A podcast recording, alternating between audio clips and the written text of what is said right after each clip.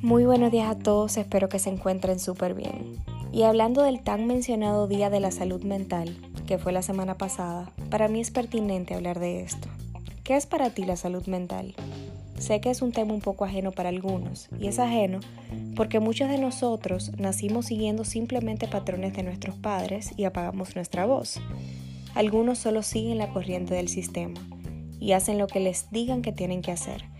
Pero si analizas un poco, cuando decides emprender el camino del autoconocimiento, de descubrir quién realmente eres sin influencia de tu alrededor, la verdadera identidad de tu alma, es muy normal sentirnos perdidos.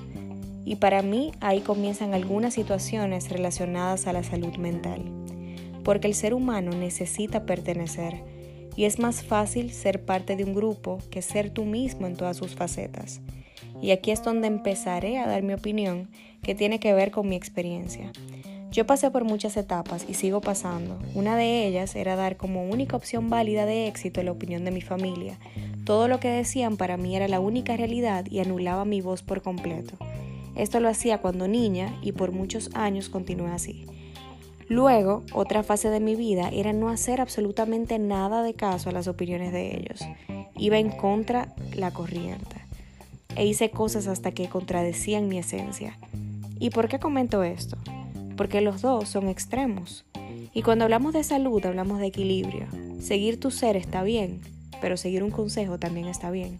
Autosanarte está bien. Y buscar ayuda también está bien. Creo que se trata de aprender a ser dueños de nuestros pensamientos. Nuestros pensamientos sin lugar a dudas crean nuestra realidad y solo así podremos ser seres equilibrados y felices. Hoy te invito a que te detengas y pienses a qué pensamientos les estás dando prioridad en tu vida. ¿Son estos pensamientos constructivos o destructivos? ¿Qué quieres crear? ¿Qué cosas son las que te encienden y te permiten acercarte al ser humano que deseas? Y no, no importa si te desvías en el camino, es parte. Solo reconéctate contigo. Aprende a navegar entre las olas de la incertidumbre, porque la vida está llena de incertidumbres, pero siempre entendiendo que no está mal pedir o buscar ayuda. Estamos juntos en esto. Que tengas un hermoso día.